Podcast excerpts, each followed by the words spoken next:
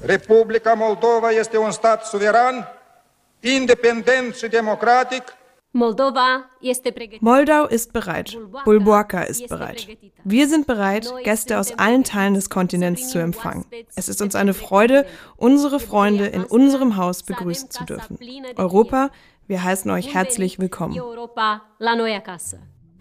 32 Jahre liegen zwischen diesen beiden O-Tönen. Zuerst 1991 nach der Abspaltung von der Sowjetunion die Gründung der Republik Moldau und dann heute Morgen, Sie haben die Staatspräsidentin Maja Sandu gehört, das nächste große Ereignis in diesem kleinen Land zwischen Rumänien und der Ukraine, das Treffen von 47 europäischen Regierungschefs, ein echtes Gipfeltreffen mit Volodymyr Zelensky, Olaf Scholz, Emmanuel Macron und so weiter. Die Themen EU-Beitritt, NATO-Mitgliedschaft, Sicherheitsgarantien. Wir sprechen heute mit unserem EU-Korrespondenten Thomas Gutschka, der auf Schloss Mimi in Moldau ist, schalten zur Leiterin der Konrad-Adenauer-Stiftung in der Hauptstadt Chisinau. Und, wenn Sie hinten raus noch ein bisschen tiefere Infos wollen und brauchen über die Rolle Moldaus in der Geschichte, welche Kräfte und Mächte daran zerren. Da reden wir dann nochmal mit unserem Haushistoriker Peter Sturm. So, herzlich willkommen beim FAZ-Podcast für Deutschland. Heute ist Donnerstag, der 1. Juni. Sehr viel mitgearbeitet hat mein Kollege André Stump. Dankeschön dafür. Ich bin Andreas Krobock. Schön, dass Sie dabei sind. Die Ukraine ist bereit, der NATO beizutreten. Wir warten darauf, dass auch die NATO dafür bereit ist. Und ich denke, dass Sicherheitsgarantien sehr wichtig sind, nicht nur für die Ukraine, sondern auch für unsere Nachbarn wie Moldau, wegen Russland und der Aggression gegen die Ukraine und einer möglichen Aggression gegen andere Gebiete Europas.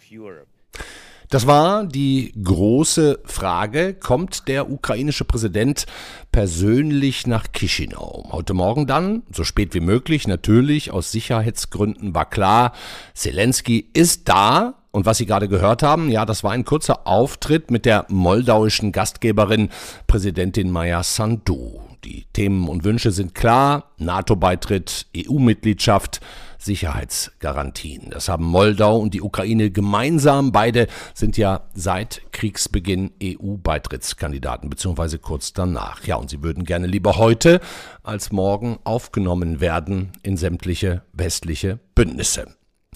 Für die FAZ, für uns und auch für Sie in Chisinau ist unser EU-Korrespondent Thomas Gutschka. Und mit dem starten wir jetzt unseren kleinen osteuropäischen Ausflug. Ich hoffe, die Leitung steht einigermaßen. Ja. Und sage Hallo Thomas Gutschka. Ja, ich grüße Sie, Herr Krobock. Ich muss allerdings äh, gleich sagen, dass ich nicht in Chisinau sitze, so. sondern in einem Ort mit ungefähr 5000 Einwohnern, der 50 Kilometer südöstlich liegt, nur noch 20 Kilometer von der ukrainischen Grenze entfernt. Und der heißt Bulboaka. Bulboaka. Das ist also das Treffen dieser 47 europäischen Staatschefs, das findet auf einem Schloss statt, Schloss Mimi. Ähm, äh, dürfen Sie da auch hin? Ja, wir sitzen in äh, zwei Zelten im Innenhof dieses äh, Schlosses, das äh, äh, genau genommen äh, ein ziemlich pompöses Weingut ist, das ein, eine Familie ähm, vor 130 Jahren hier angelegt hat. Und ähm, den Wein kann man immer noch äh, probieren, der ist auch äh, vorzüglich. Ja, können Sie dann heute Abend. Lassen Sie uns doch mal vielleicht mit diesem Format der Veranstaltung starten. EPG, Europäische Politische Gemeinschaft. Nicht die EU, ein größerer Kreis als die EU, ins Leben gerufen von Frankreich, von Emmanuel Macron. Vielleicht mal ganz kurz vorweg, Herr Gutschka, was ist diese EPG? Also das ist keine Institution. Das ist vielleicht das Wichtigste, was man erstmal sagen Informell. muss. Und das unterscheidet sie genau von, äh, vom Europäischen Rat, äh, von der Europäischen Union, aber auch vom äh, Europarat, der ja auch eine Institution ist. Das hier ist ein informelles Format, wo sich sämtliche Staats- und Regierungschefs Europas treffen, mit zwei Ausnahmen. Darüber werden wir bestimmt gleich noch Russland, reden. Belarus, Weißrussland, genau. Genau. Und die, das Ziel ist hier vor allem über geopolitische Aspekte zu reden. Also Fragen der Energiepolitik, der Sicherheitspolitik. Und es geht eigentlich um zweierlei. Zum einen ein Format zu haben, in dem alle Staaten dieses äh, Kontinents gleichberechtigt miteinander über ihre Interessen reden können. Wichtig, Interessen vor allem, nicht über die Werte. Ja. Und zugleich ein Signal zu senden an Russland, dass es völlig isoliert ist mit diesem Angriffskrieg. Ja. Vielleicht noch mal einen halben Schritt zurück, Herr Gutschka, denn hinter dieser EPG steckt ja auch ein bisschen die Geschichte, dass Frankreich sich lange gegen eine EU-Osterweiterung gewehrt hat, dann aber durch den Krieg umdachte. Macron redet seit langem ja auch dann von einer militärischen Stärkung der EU, mehr Unabhängigkeit von Amerika, Stichwort Schutzschirm, wie lange haben wir denn noch, US-Wahl im nächsten Jahr und so weiter. Ähm, jetzt kommt jetzt jeder dieser 47 Staatschefs mit einer eigenen Agenda. Steht das auf Macrons Agenda für dieses Treffen ganz weit oben, dass man sich als Europa gemeinsam weiter stärkt? Ja, das stimmt. Allerdings muss man jetzt eine wichtige Einschränkung machen. Macron ist am Anfang gerade von den Staaten, die ja Beitrittskandidaten schon sind, also zum Beispiel den Staaten des Westbalkans, jetzt aber auch der Ukraine und Moldaus, so verstanden worden, als ginge es darum, ein Format zu schaffen, das so ein bisschen ein Wartesaal ist, also sprich, um die Staaten zu vertrösten. Hm. Ähm, das war das der deutsche war, Vorwurf so ein bisschen auch in dieser ganzen. Ja, und auch das war auch deren Vorwurf. Ähm, und der war ja auch insofern begründet, als es Macron war, der äh, zum Beispiel die Beitrittsverhandlungen mit äh, Nordmazedonien und Albanien eine Zeit lang blockiert hat und der deutlich gemacht hat, eigentlich bei fast allen Erweiterungsfragen, dass er das sehr skeptisch sieht. Ja. So, und von dieser Position ist Frankreich äh, inzwischen runter. Also auch Macron hat äh, mehrfach klar gesagt, dass es nicht darum geht, die Kandidaten zu vertrösten, sondern eigentlich um einen anderen, ein anderes Gesprächsformat ähm, und dass es eben kein Ersatz äh, sein soll. Dann lassen Sie uns doch vielleicht jetzt ähm, zu den eigentlichen Protagonisten in Chisinau kommen. Wir haben es zu Beginn gehört. Ukraine und Moldau. Ähm, Zelensky hat es klar gesagt, was sie wollen, vor allem was er will. NATO-Mitgliedschaft, EU-Beitritt, Sicherheitsgarantien. Ähm, kriegt er irgendwas davon, so schnell wie er möchte? Nein. Ähm, und das gehört auch zu den Dingen, die ja heute sehr offensichtlich geworden sind. Zelensky hat äh, massiv gedrungen auf diesen auf diese konkrete Perspektive seines Landes für einen NATO-Beitritt. Also nicht nur vage, sie ja, sollen es irgendwann mal werden, sondern endlich mal mit einem Termin sozusagen. Ja, das ist letztlich das Ziel, ein Fahrplan, äh, ein, äh, vielleicht mit Bedingungen geknüpft, möglicherweise nicht mit einem mit zeitlichen Daten versehen, obwohl das sicher äh, seine, äh, sein Wunsch wäre, es so konkret und verbindlich wie möglich zu gestalten. Aber damit stößt äh, Zelensky äh, dann doch bei äh, vielen Mitgliedstaaten auf Granit. Das betrifft äh, nicht nur die Bundesregierung, das betrifft in der NATO auch die Vereinigten Staaten, die eben der Ansicht sind, dass man, solange dieser Krieg läuft, nicht eine Debatte über eine Mitgliedschaft führen sollte. Ähm, denn eine Mitgliedschaft ist natürlich ausgeschlossen, solange Russland sich in einem Krieg mit der Ukraine befindet. Dann wäre die NATO ja automatisch Kriegspartei. Mhm. Und für das, was danach kommt, möchte man sich natürlich auch Spielraum bewahren in Verhandlungen mit Russland. Es ist natürlich gut denkbar, dass am Ende eine Lösung gefunden werden muss, bei der die Ukraine eben auf diese Mitgliedschaft in der NATO verzichten muss ähm, äh, und sich begnügen muss mit einer klaren Perspektive der EU beitreten zu können. Hm. Also Sie würden auf, ich meine, Annalena Baerbock, unsere Außenministerin, die hat es heute auch nochmal auf einem anderen Termin gesagt, eine NATO-Aufnahme Herr Gutschka, wie Sie es sagen, während des Krieges absolut nicht möglich. Also Sie würden schon auch sagen, der Aufnahmeprozess in die EU ist aussichtsreicher erstmal als der in die NATO. Was, was wären denn da realistische Horizonte zeitlich? Nein, gibt es nicht und das wird man von der EU-Seite auch nicht bekommen, denn die EU-Seite sagt ja immer, der Beitritt, das hängt ab von den Meriten jedes eigenen Landes. Ähm, das ist sozusagen die offizielle Position. Mhm. Äh, nun wissen wir, dass es auch abhängt von politischen Opportunitäten äh, und, äh, und natürlich auch davon, ob die EU selbst aufnahmefähig ist. Also, ein Datum wird niemand sagen, aber interessant war zum Beispiel, dass Maja Sandu, die moldauische Präsidentin, die hier Gastgeberin ist, ähm, heute von 2030 äh, gesprochen hat als Zieltermin äh, für ihr Land. Das ist ja nun noch äh, ein paar Jahre hin. Ähm, und äh, Zelensky selbst, äh, dem geht es vor allem darum, dass jetzt die Beitrittsverhandlungen starten noch in diesem Jahr. Herr Gutschka, letzte Frage an Sie. Ähm, Sie müssen ja auch noch ordentlich in die Tasten hauen, nehme ich an, für die Zeitung morgen und das E-Paper heute Abend. Noch ist das Ereignis nicht vorbei. Es wird noch viel verhandelt und geredet, vor allem hinter verschlossenen ähm, Türen. Erwarten Sie noch irgendwas Konkreteres, Überraschendes, irgendeine harte Meldung, die da noch kommen könnte?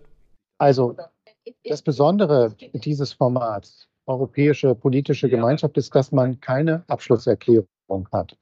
Ähm, das ermöglicht es den äh, Staats- und Regierungschefs frei zu diskutieren äh, an runden Tischen, die thematisch gegliedert sind. Äh, es schafft zudem Raum für diese bilateralen Treffen. Das Wichtigste ist hier das Signal der Unterstützung. Ähm, Moldau ist nicht allein, ist so ein Slogan, den man heute oft gehört hat.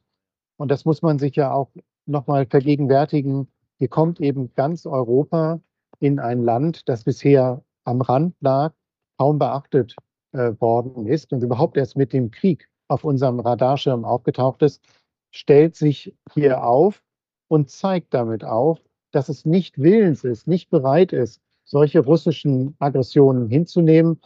Ähm, wenn wir uns mal zurückerinnern, wie das war, als äh, es zum Krieg kam äh, zwischen Russland und Georgien.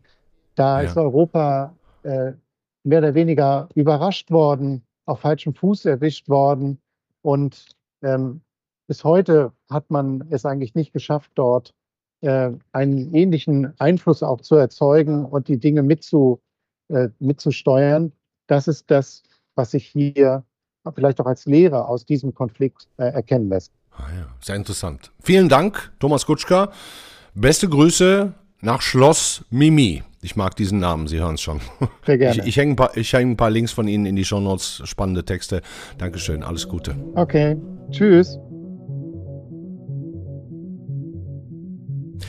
Wir steigen jetzt mal noch ein bisschen tiefer ein in die moldauische Welt. Und da muss ich für unseren nächsten Gast ein bisschen weiter ausholen. Sie war nämlich schon zweimal bei uns in der Sendung. Beim ersten Mal rund um das Weihnachten des Jahres 2020 als Leiterin der Konrad-Adenauer-Stiftung in Kharkiv in der Ukraine. Das hier hat sie damals, zwei Monate vor Ausbruch des Krieges, uns erzählt. Ich höre auch immer mal wieder, im Moment eher noch in einem halbspaßigen Ton, die Pläne äh, zur Flucht dass man dann eher in die Westukraine fliehen würde, also in Regionen, die sicher sind, die auf all den Karten, die auch in, in der Ukraine kursieren, wie eine potenzielle russische Invasion aussehen würde, eben nicht zu sehen sind. Aber auch das führt zumindest im Moment in der Bevölkerung noch nicht zu einer größeren Unruhe.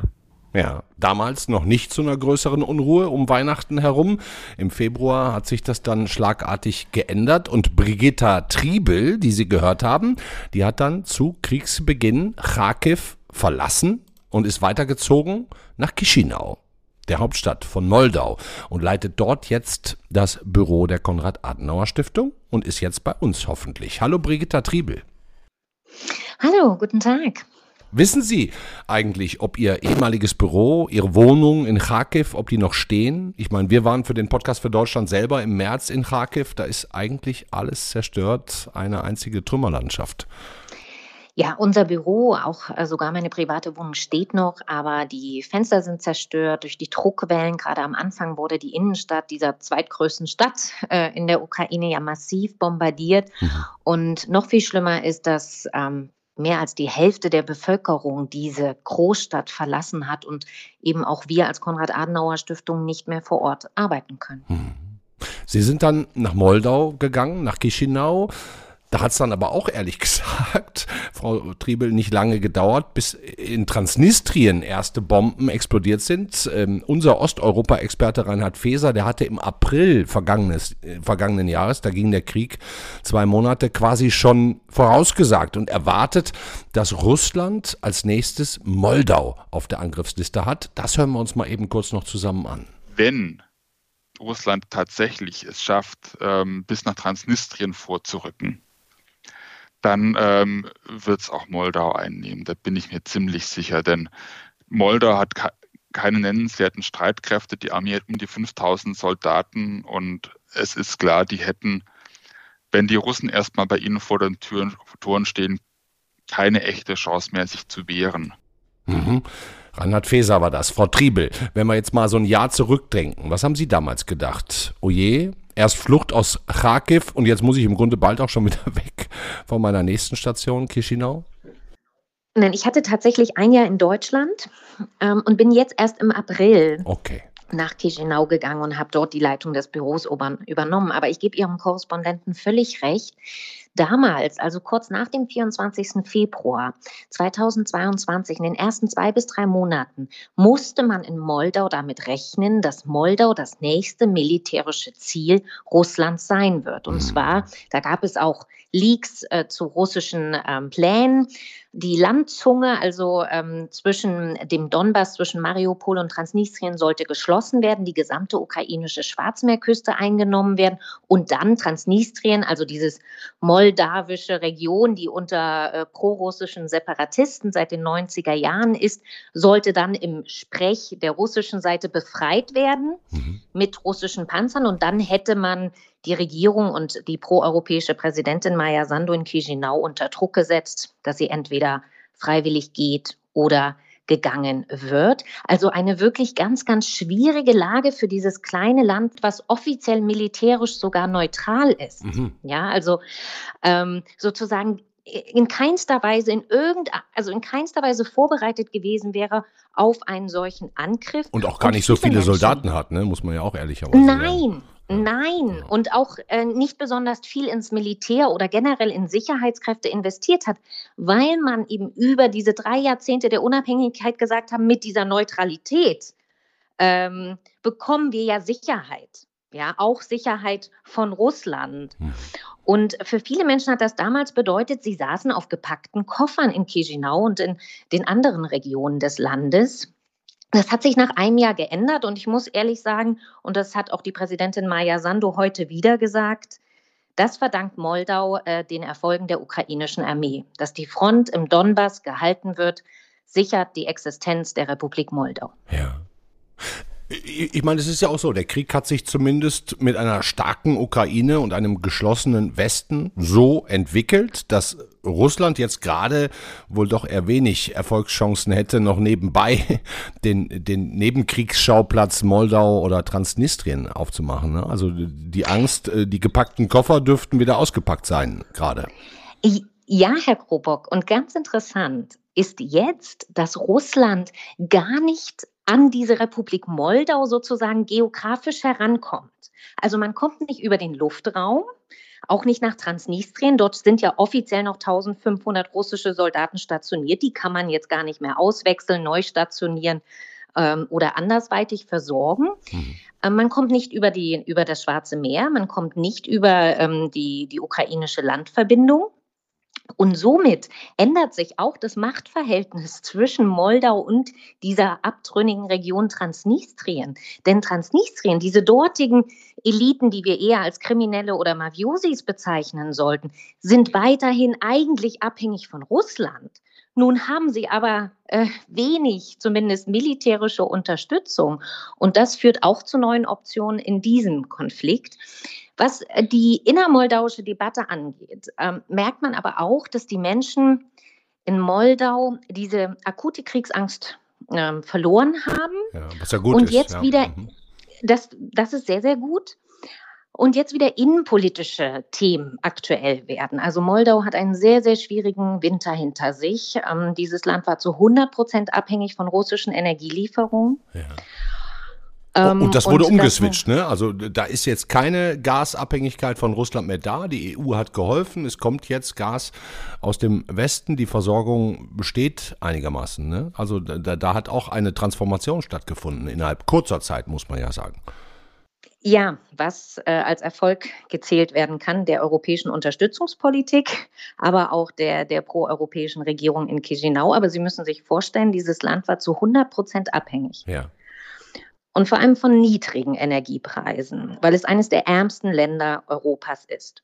Und diesem Land wurde dann der Gashahn zugedreht. Ja. Ähm, Und das zu managen hat nicht nur sehr, sehr viel Kraft und Energie und Geld gekostet, sondern hat dazu geführt, dass die Menschen eigentlich jetzt ein Jahr später schwierigere Lebensbedingungen haben als vor diesem Krieg. Und deswegen merken wir jetzt in der innermoldauischen, in der innergesellschaftlichen Diskussion, dass wieder mehr ähm, Wirtschaft, wieder mehr die eigenen hohen Lebenskosten Thema sind und das wiederum bei einem Teil der Bevölkerung klar ist, wer daran der, der Ursacher ist, ja, dass es auch ein russischer hybrider Angriff auf Moldau ist. Es gibt aber auch Teile in der Bevölkerung, die sagen, nein, das ist die Regierung unter Maya Sandu, die uns äh, eine Verdopplung, teilweise Verdreifachung der Energiepreise gebracht hat und 45 Prozent Inflation teilweise. Ja.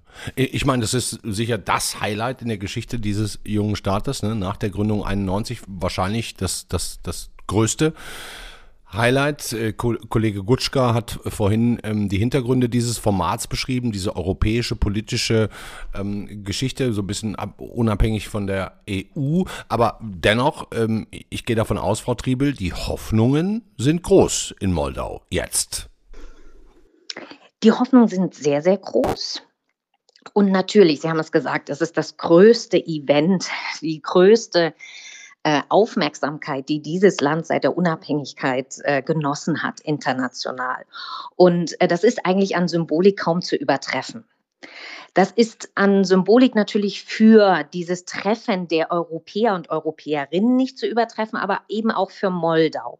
Das Treffen findet nur wenige Kilometer von Transnistrien statt. Mhm. Genau in dieser Acht Region. Kilometer, sagte der Kollege Gutschka gerade, genau, ja, ganz nah dran. Genau. Ja. Mhm. In den 90er Jahren gab es dort einen Krieg, einen Krieg, der damals schon von Russland unterstützt wurde, weil äh, man die Unabhängigkeit Moldaus so nicht akzeptieren wollte. Bis heute sind die russischen Soldaten von diesem Schloss Mimi nicht weit weg. Hm. Ja? Die, jetzt auch gerade da, ne? Muss man einfach mal so sagen. Die sind da, hm. genau. Also würden jetzt die ähm, Staats- und Regierungschefs acht Kilometer weiter östlich fahren, ja. ähm, hätten sie russische würden Soldaten. Sie da auf andere. Allerdings würden sie auf andere Hoheitszeichen treffen.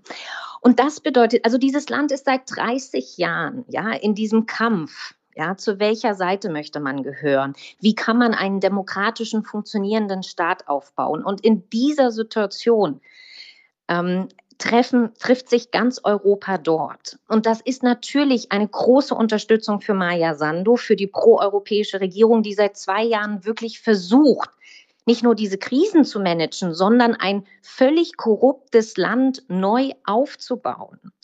Und natürlich soll das auch der eigenen Bevölkerung in Moldau zeigen, ihr seid nicht alleine. Und dieses Versprechen, dass Moldau Europa ist, ist nicht irgendwie weit weg, sondern das ist ganz, ganz konkret. Nun sind die, die, nun wird es keine konkreten Ergebnisse für Moldau bei diesem Gipfel geben. Aber auch, und ich denke, das verstehen schon viele Moldauer, dieses, diese Bilder, ja, aus von diesem Schloss, wo Maya Sandu mit all den anderen Staats- und Regierungschefs und Chefinnen gemeinsam dort steht, das zeigt ja, dass Moldau nicht nur ein Teil ist, sondern dass Moldau auch ein gleichwertiger Teil dieses Europas ist. Und ähm, vor allen Dingen das, gerne das sein möchte, ne? Mhm. Mhm. Gerne sein möchte, mhm. ja. 60 Prozent der Bevölkerung in etwa möchte den EU-Beitritt. Ah ja. Das wäre jetzt meine ja. letzte Frage gewesen. Ne? Also, weil Sie haben ja Transnistrien angesprochen mit großem russischen Einfluss. Dann haben wir den, den Teil Moldau mit der proeuropäischen Präsidentin äh, äh Sandu. Ähm, ich, ich wollte Sie gerade fragen. 60 Prozent der Menschen wollen eine EU-Anbindung Ausrichtung nach Westen, heißt aber im Umkehrschluss auch weiterhin mehr als ein Drittel, also 40 Prozent ähm, hätten auch nichts gegen weitere Einflüsse Russlands. Ja, also wir haben eine deutliche Mehrheit, die sagt, die Europäische Union muss die Zukunft der Republik Moldau sein. Aber Sie haben völlig recht. Wir haben ähm, verschiedene Gruppen in dieser Gesellschaft, die entweder äh, sagen, das ist noch eine sehr starke Idee in Moldau, lasst uns lieber neutral sein, also auch wirtschaftlich und politisch. Lasst uns lieber zwischen den Blöcken sein. Eine Art Schweiz ähm, des Ostens. genau. Und dann gibt es eine Gruppe, die sagt, nein, unsere Zukunft sollte tatsächlich ähm, als ein, ein Teil ja, der, der russischen Welt oder des russischen Wirtschaftssystems sein. Wir haben in Moldau, das ist traditionell so, dass die Gesellschaft etwa dreigeteilt ist. Nur im Moment überwiegt sozusagen die Hoffnung auf Europa. Das kann sich durchaus ändern und das ist wirklich abhängig davon, wie erfolgreich diese proeuropäische Regierung sein wird, ob sie vor allem wirtschaftlich den Menschen etwas anbieten kann. Und natürlich wird es auch davon abhängig sein, wie Russland weiter den hybriden Krieg in diesem kleinen Land führen wird. Und ganz entscheidend wird natürlich der Ausgang des Krieges in der Ukraine sein. Hm. Zumindest, also ich meine, es gibt auch eine 1200 Kilometer lange gemeinsame Grenze zur Ukraine. Also da auch nochmal geografisch die Nähe ist sehr groß. Ich sage ganz herzlichen Dank, Brigitta Triebel von der Konrad-Adenauer-Stiftung. Ähm, sehr spannendes Gespräch. Ich hoffe, Sie können da noch eine Weile bleiben. Das hoffe ich auch. Ihnen auch herzlichen Dank, Herr Krobock. So, Brigitta Triebel von der Konrad-Adenauer-Stiftung in Chisinau war das. Und wenn Sie jetzt immer noch dabei sind, zuhören und noch tiefer eintauchen möchten, in die Geschichte dieser jungen Republik Moldau, ja, dann bleiben Sie jetzt unbedingt noch ein paar Minuten da, denn ich habe zum Abschluss noch unseren Haushistoriker, unseren Podcast-Historiker Peter Sturm mir gegenüber sitzen. Der hat mir schon ganz stürmisch versichert heute Morgen, dass es sehr gute Gründe dafür gibt, warum eigentlich sowohl die EU als auch Russland so ein großes Interesse an diesem kleinen Land haben, schon historisch. Hallo Peter Sturm. Hallo. Wie viele Jahre müssen wir zurück, um die Anfänge zu verstehen? Naja, also sehr gute Gründe, da sagen die einen so und die anderen so. Es gibt halt Gründe. Mhm. Äh, gehen wir doch vielleicht mal ins 18. Jahrhundert zurück. Also erstmal nur so 250 da, äh, Jahre. Äh, trifft äh, das, was heute Moldau ist, auf das gestärkte Interesse dreier europäischer Großmächte. Zum einen des Osmanischen Reichs, die sind, die sind schon da, richtig, was heutzutage Türkei heißt. Die sind schon da, beherrschen dieses Gebiet seit dem 16. Jahrhundert. Mhm. Dann kommt von Norden sozusagen, ganz im Wortsinne, das russische Reich, dessen Herrscher schon seit einiger Zeit das Gefühl haben, sie sind da geografisch bedingt in einem Käfig, der ihnen zum Beispiel den freien Zugang zu den Weltmeeren versperrt. Schwarze Meer zum Beispiel dann. Ne? Zum Beispiel das Schwarze Meer. Und Waren das Zaren das, noch? Ich das sind dann die Zaren, genau. Mhm. Und die dritte Macht, die da auch mitspielt, ist Österreich die in dieser Zeit äh, einen allgemeinen Expansionskurs in Richtung Südosteuropa fahren, damit ihnen nie wieder so etwas passiert wie 1601, 1683. Verzeihung. Boah, muss ich das jetzt wissen, Als was da die, passiert ist? Ja, da standen doch die Türken vor Wien und zwar, waren schon fast drin. Und äh, dieses Trauma, das wirkt nach. Mhm. Also das ist jetzt das allgemeine Interesse an diesem Gebiet. Und äh, das ganze 18. Jahrhundert hindurch gibt es Kriege zwischen Russland und dem Osmanischen Reich. Die müssen wir jetzt gar nicht alle aufzählen, es sind auch furchtbar viele. Jedenfalls 1812, am Ende eines dieser Kriege wieder, kommt das, was heutzutage Moldau ist, unter russische Kontrolle. Ah ja. 1812. 1812, also kurz bevor Napoleon Russland besuchte, hat Russland noch schnell, und das hing durch, durchaus zusammen, diesen Krieg mit der Türkei beendet und als eine der Trophäen das mitgenommen, was heutzutage Moldau ist und unter der Bezeichnung Bessarabien bis, äh, bis, weit ins 20. Jahrhundert hinein bekannt wurde. Das ist das gleiche Gebiet wie Bessarabien gleich Moldau. Das ist eben dies. Und das Gebiet bleibt dann auch im, für den gesamten Verlauf des 19. Jahrhunderts unter russischer Kontrolle. Da gibt es zahllose Auf und Abs, aber die äh, also bis ins 20. hinein. Bis ins 20. hinein. Und als Ergebnis des Ersten Weltkrieges. Große Zäsur gewesen? Wo das Zarenreich zerfallen ist, die Sowjetmacht viele Gebiete des ehemaligen Zarenreiches nicht halten konnte. Als Ergebnis des Ersten Weltkrieges wird dieses Gebiet Rumänien mhm. zugeschlagen, was an der Seite der Alliierten im Krieg gekämpft hatte. Problem, die sowjetische Regierung hat zum Beispiel die drei baltischen Staaten und Finnland abgegeben, sozusagen aus dem Reichsverband des alten Zarenreiches und das auch vertraglich festgelegt. Im Falle Bessarabien, Schrägstrich Moldau, war das Gebiet auch weg, aber die Sowjetregierung hat das nie anerkannt. Mhm. Mhm. Während sie Finnland zum Beispiel anerkannt hat. Hat sie. Moldau Eben. haben sie gesagt, hm, halten wir Nein, lieber die Hand drauf. Wollen wir zurückhaben. Und diesen Anspruch aufrechtzuerhalten, dazu wurden äh, zwei Wege beschritten. Zum einen das, was heute Transnistrien ist, also ja. das Gebiet östlich des Flusses Dniester, ja. da wurde im Rahmen der ukrainischen Sowjetrepublik eine sogenannte autonome Sowjetrepublik Moldau eingerichtet. Das war schon nach dem Ersten Weltkrieg. Das war schon nach dem Ersten Weltkrieg mit dem Blick darauf, den Rest wollen wir auch wieder haben. Und an einer völlig entlegenen Stelle, wo man es überhaupt nicht erwartet hätte, wird der Anspruch sozusagen auch mal schriftlich niedergelegt. 1924 Wo? haben die Sowjetunion und Großbritannien diplomatische Beziehungen aufgenommen. Und bei dieser Gelegenheit wird in einer diplomatischen Formel dann vertraglich niedergelegt, wofür und für welches Gebiet die gerade getroffenen Vereinbarungen gelten.